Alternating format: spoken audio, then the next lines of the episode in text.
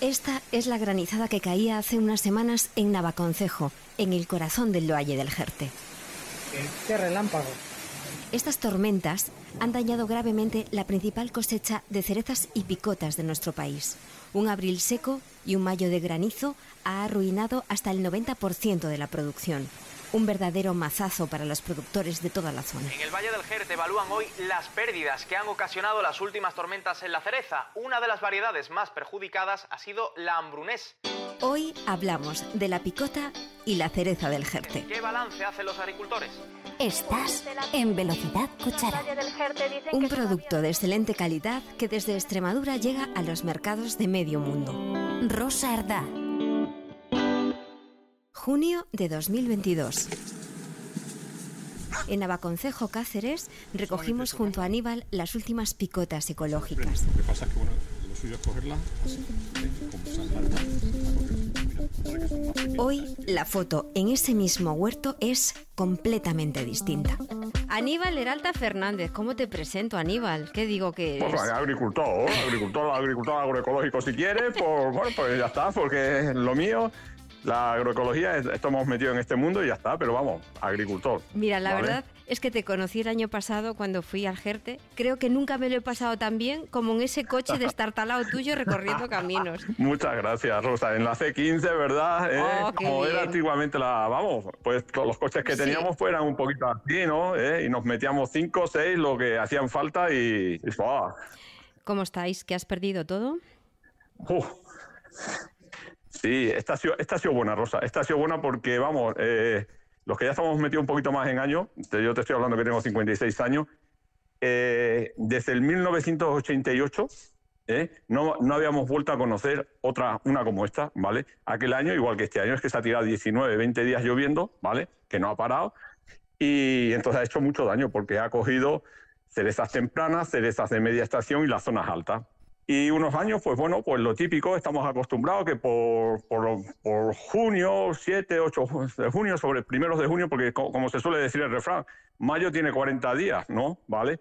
Pues bueno, esos 10 días de mayo, entre comillas, los del 1 al 10 de junio, pues siempre suele llover. No hay año que no se escape. Y bueno, pues siempre hace daño, pero te coge una variedad, por ejemplo, te coge burlao, o te coge ot- otra variedad que continúa, Hmm. pero es que este año ha cogido todas las variedades, ¿vale? La- ha venido consecuencia de la sequía que, tra- que traíamos, que, que se venía arrastrando, ¿no? ¿Eh? Pues ha habido un proceso de maduración que se ha adelantado y eso ha hecho pues coger a la cereza en su punto eh, pues para hacerla el daño que ha, que ha hecho. Buah, Vale. brutal.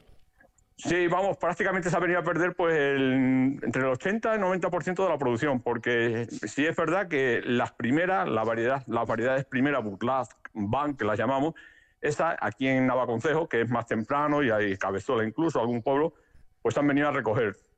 Pero a partir de ahí eh, ha hecho un daño pues, pues bestial y, y los kilos, eh, la potencia de kilo está eh, de, en Van, Lapping y Picota. Ya. ¿vale? Y este año que teníamos una fruta buenísima y los precios estaban acompañando también, era, era una, había sido una campaña para enmarcarla. Eh, no todo el mundo tendréis seguros para afrontar esto. No, no, es que es el problema que tenemos. Es decir, el tema del seguro, cuando ya, ya estamos acostumbrados a estas historias, ¿no? Cuando llegan estas catástrofes y tal, ¿no? Pues lo típico, bueno, que si se pide ayuda, que tal, pero las ayudas no son pan para hoy y hambre para mañana, ¿no? Ya, Porque no llegan. ¿qué tipo de ayuda, qué tipo de ayuda las que te pueden dar? Te pueden dar un tipo de ayuda de préstamos, préstamos ICO, un poquito más flojito en tipo de interés y tal, pero, pero ya está. De eso no se trata. Lo que se trata es de tener un seguro bueno, ¿vale? Que te cubra y que estemos, y que estemos tranquilos, ¿no? Y eso no termina de llegar ni, ni va a llegar. Claro, normal. Y, y Sí, sí. con este panorama, eh, me pregunto, eh, de verdad, con lo que se habla de las Españas despobladas, los agricultores y demás, ¿te va a dar para vivir, Aníbal? Sí, escúchame, vamos, eh, al final, pues eh, esto es como todo, ¿no? Y, y los que somos de, de pueblo estamos acostumbrados de, de que no puedes vivir al día, ¿no? Eh, me explico.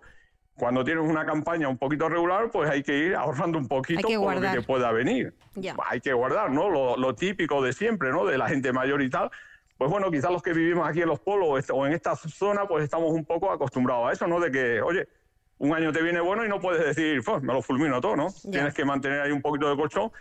Y entonces, por ejemplo, en mi caso, pues ¿qué va a pasar? Pues que yo voy a tener que tirar de las reservas que tenga de otro año, ¿no? ¿Vale? Para complementar el año y, ya está. Y, bueno, y eso es lo que, lo que va a haber. No hay más. ¿Cómo podemos ayudaros, Aníbal, nosotros desde este lado? no, es muy difícil. Aquí las ayudas, mm, aquí está bien que salga en los medios de comunicación, que salga mm. en las redes sociales, ¿no? Eh, pues, pues diciendo, contando cuál es nuestro problema, pero, pero ya está, Rosa, no se puede hacer más, ¿vale? Y al final, pues te llega este año y la cuenta de resultado, pues te sale negativa, ¿no? Porque ya no, ya no es lo que, lo que no sacas, sino lo que te has gastado que, que no, que ni siquiera puede sumar con eso. Oye, te tengo que regañar, ¿eh? Dime. Cuando estuvimos juntos, vimos las redes sociales y te dije, tienes una ah. ventana abierta al, mundo que no usas y sigues sin usarla. Nada, eh, no, no, no termino yo de adaptarme a esto, Rosa. No termino yo de adaptarme. Lo intenté, hice ahí, vamos, hice un vídeo ahí, digo, bueno, para con el hecho y tal, lo, lo típico, porque el hecho antiguamente utilizaba, se utilizaba aquí, no había cámaras y entonces para que las cerezas llegaran a los mercados, pues se cortaban los helechos y es verdad, tienen una frescura, les poníamos en, en las aulas, en las cajas, ¿no? Y aguantaban la cereza. Eh, genial, ¿no? Pero en las tecnologías estas me, cuesta, me cuesta moverme, ¿no? No, pero vosotras. Tienes que hacer un, cursillo o algo, yo qué sé, hay que prepararse, hay que prepararse. Hay que prepararse. ¿Tú si alguna cosa quieres saber o algo? tienes mi teléfono, no dudes como has hecho hoy, me llamas y ya está. Que nada, que desearte mucha suerte y que este año ha sido malísimo, pues esperemos que el año que viene sea, sea excepcional y, y salga todo mejor siempre, siempre en positivo, hay que pensar en positivo. Siempre en positivo, ¿Eh? siempre. Positivo. Aníbal, muchísimas gracias. Adiós. eh, no cuelgo, vale, vale, vale, no cuelgo. Velocidad cuchara. Pero ¿cuánta cereza se ha perdido? Se lo preguntamos a Fátima López Santamaría, que es directora técnica de la denominación de origen protegida Cereza del Jerte. Bueno, pues sí, lamentablemente se estiman unas pérdidas casi del 90% de la cosecha. El 10% que queda sí que podemos seguir presumiendo de que es un producto de, de muy buena calidad que llegará a los mercados y podremos disfrutar de ella. Los productos dañados no llegan al mercado, pero en las picotas que compramos estos días hay alguna diferencia de sabor? Pues en el sabor no vamos a encontrar ninguna diferencia porque la picota sigue siendo una picota de muy buena calidad, pero sí que vamos a encontrar una pequeña diferencia en el calibre. Dadas las condiciones que hemos tenido, eh, la picota no ha podido coger tanto calibre como otros años y este año la encontraremos de un calibre un poquito inferior. Sobre la picota hay mucha picaresca. Hay mucha picaresca. La pregunta del millón. ¿Cómo se distingue una picota auténtica de una cereza a la que se le ha arrancado el rabito? Efectivamente, eh, son dos cosas distintas a picotas y cerezas sin rabito. Esa es una de nuestras mayores luchas.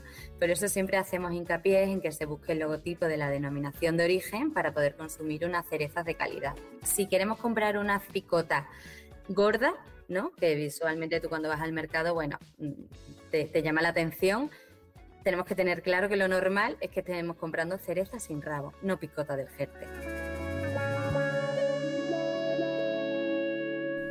Me preocupa el campo, por Aníbal y por los demás, porque si a ellos les va mal, a nosotros también. Las sequías, las lluvias, son elementos de la naturaleza que no podemos controlar. Este año, la campaña de picota va a ser excepcionalmente corta, así que cuando hoy o mañana salgas a la frutería de tu barrio, recuerda llevártelas a casa. Disfruta de la picota que ha quedado y ayudemos a esas familias que aman el campo y lo dan todo para sacar adelante un producto delicioso. Suscríbete a Velocidad Cuchara en tu plataforma de audio favorita.